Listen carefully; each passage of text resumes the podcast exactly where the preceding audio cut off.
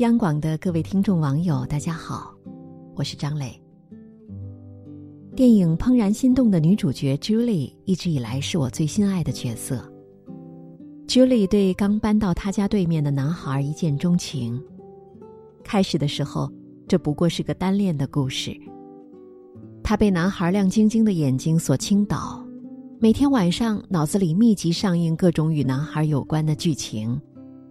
因为误解男孩无意中的举动而自顾自的欢乐一整天，但是，这也并不仅仅是一个关于心动的故事。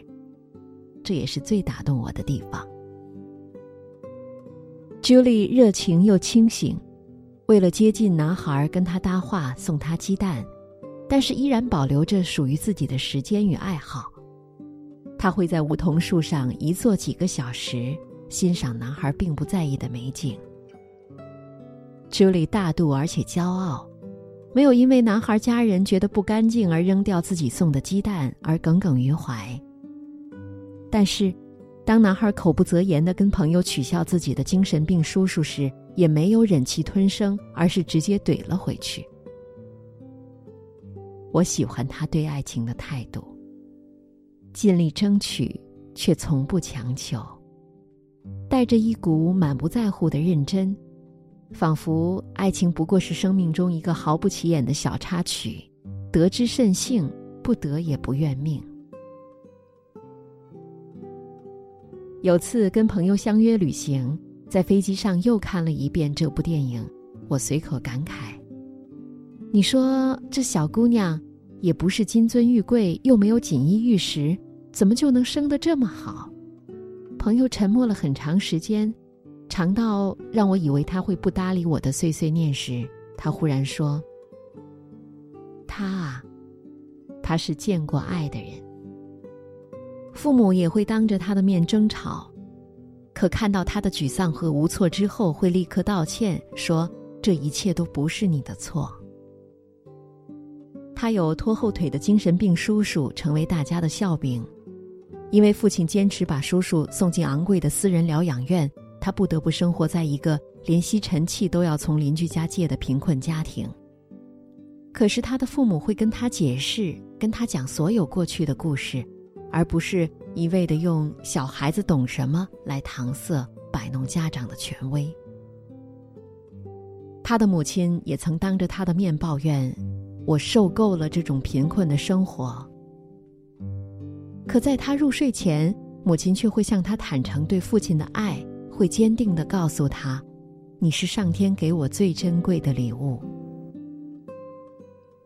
他被爱过，因此从不觉得主动表白便是不矜持，乃至是可耻。他拥有爱，因此不会把一次动心当做自己毕生的追求。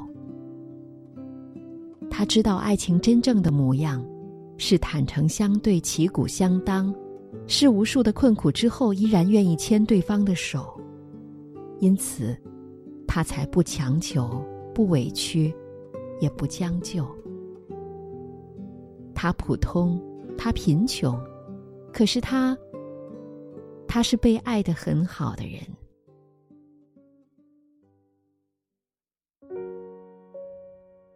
我有个女性朋友，生在重男轻女的农村家庭，从小受的委屈可想而知。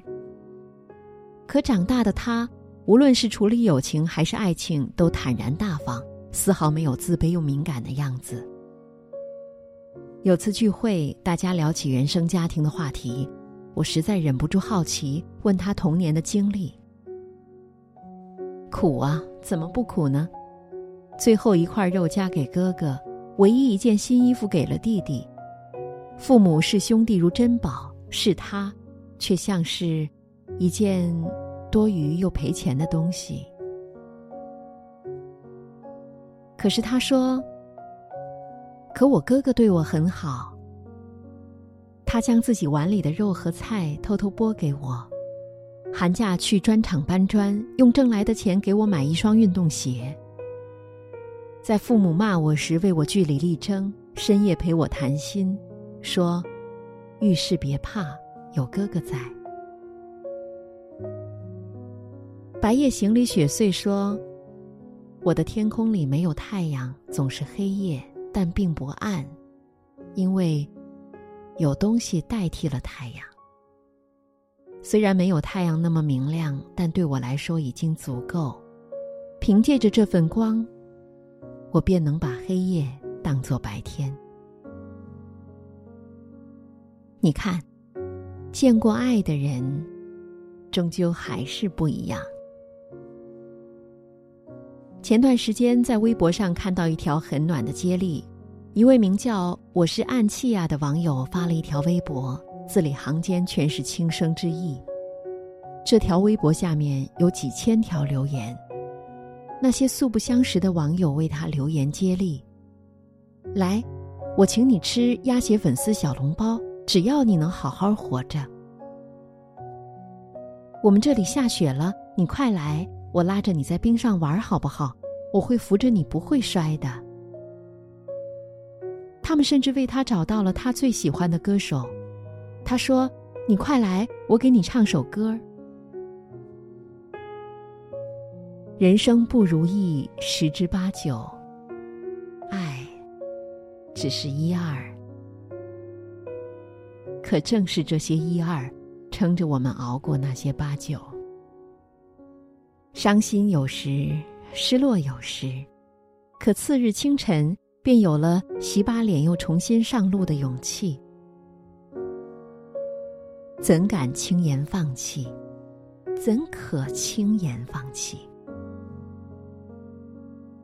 你呀，你可是见过爱的人。好了，今天的夜听就分享到这里，我是张磊，晚安。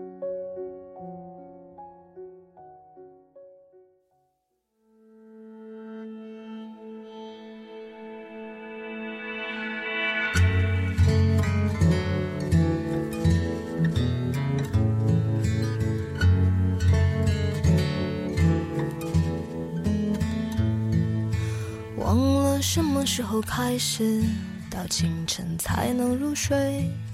也忘了什么叫做结尾，又有谁在乎呢？凌晨三点的窗前，播放着那段时光，有一个骄傲的少年，隐藏他的青春。